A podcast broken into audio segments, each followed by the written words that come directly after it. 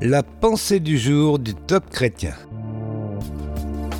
Non pas qui, mais à qui vous êtes. Un texte écrit par Bob Gass.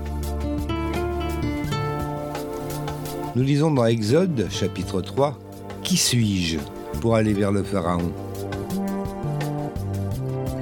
Quand Dieu demande à Moïse de libérer les Israélites de l'esclavage, la conversation ressemble à ceci.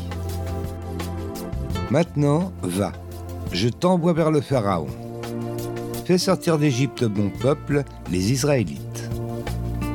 Moïse dit à Dieu, Qui suis-je pour aller vers le Pharaon et pour faire sortir d'Égypte les Israélites? Dieu dit, Je suis avec toi.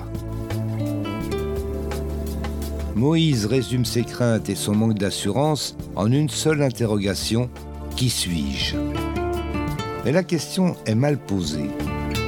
Le problème n'est pas de savoir qui vous êtes, mais à qui vous appartenez. Ce jour-là, Dieu a révélé son nom à Moïse, Je suis. Son nom est la solution à chaque problème et la réponse à chaque question.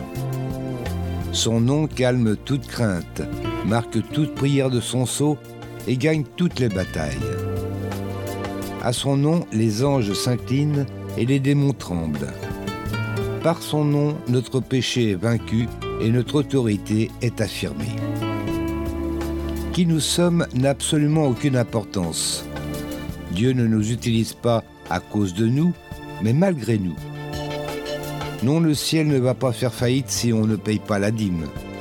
Et si vous reportez vos talents ailleurs, le royaume de Dieu ne va pas s'écrouler. Mais pour des raisons qui ne seront révélées qu'à la fin des temps, Dieu a choisi d'accomplir ses plans à travers des gens ordinaires comme nous. Un conseil pour aujourd'hui. Avez-vous peur d'être mis hors course si vous échouez? La situation vous semble-t-elle insurmontable? Elle ne l'est pas pour Dieu. Faites-lui confiance, comptez sur sa promesse, je serai avec toi. Et allez de l'avant.